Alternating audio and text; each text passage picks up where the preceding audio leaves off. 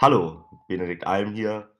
Und ich wurde vermehrt in letzter Zeit gefragt: „Hey, was kann ich eigentlich gegen einen Reizdarm tun?“ Und diese Frage möchte ich gerne heute beantworten, beziehungsweise bevor ich in einer separaten Folge wirklich einmal darauf eingehe, was man gegen den Reizdarm tun kann, möchte ich jetzt erst mal mit dir darüber sprechen, was Symptome des Reizdarms sind und was ähnliche Erkrankungen sind, mit denen man häufig einen Reizdarm verwechselt, um erst mal auszuschließen, dass man wirklich also von einem Reizdarm betroffen ist und nicht vielleicht eine andere Erkrankung dem zugrunde liegt, die man dann natürlich ganz anders angehen müsste.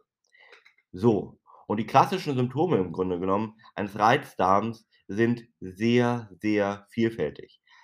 Vor allem aber gibt es immer wieder Bauchschmerzen beziehungsweise so ein Gefühl des Unwohlseins, dann aber auch auf der anderen Seite in Anführungszeichen Stuhlunregelmäßigkeiten, also auf gut Deutsch Verstopfung oder auch Durchfall, aber auch zum Beispiel Blähungen und auch so ein Völlegefühl bis hin zum Blähbauch sind einfach charakteristisch für diesen Reizdarm.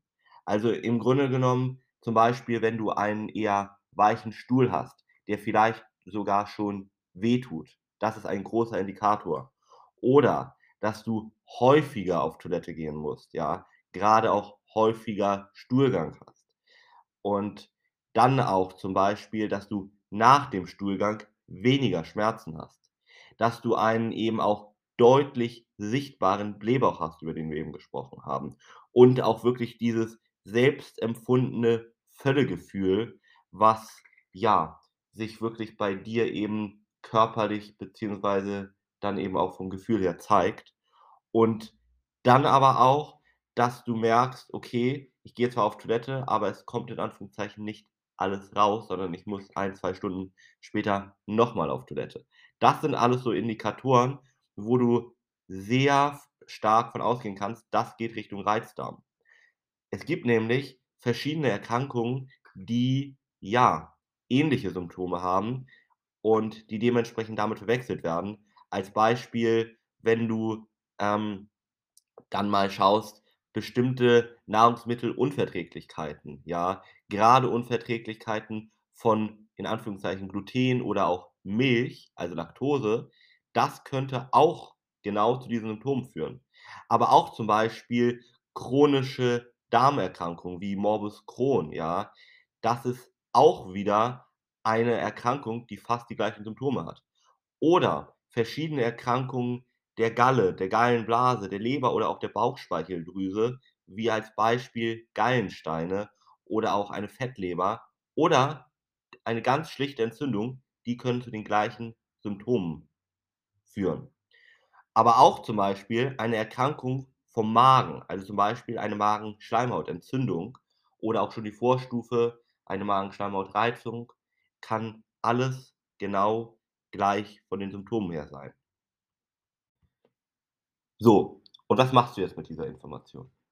Na ja, wende dich am besten an einen Experten, der einmal wirklich mit dir bestimmt beziehungsweise ausschließt, dass keine andere Erkrankung vorliegt oder eben herausfindet: „Ah, da liegt doch 'ne andere Erkrankung vor“, und dann dir in deiner individuellen Situation zielgerichtet helfen kann. Ganz, ganz wichtige Symptome, an denen du, ja, umso dringender, sage ich mal, einen Experten konsultieren solltest, um das einmal abzuklären, sind zum Beispiel Blut im Stuhl oder auch, dass du einen sehr hohen Gewichtsverlust hast und auf der anderen Seite aber auch, dass sich, ja, die Symptome immer mehr verschlechtern und dadurch zum Beispiel du auch zum Beispiel schon einen immer schlechteren Schlaf hast. Das sind alles so Indikatoren, wo du wirklich mal, ja, sagen solltest, das ist dann doch dringend, einmal drauf zu schauen und auszuschließen, dass da nichts Ernsthafteres hintersteckt.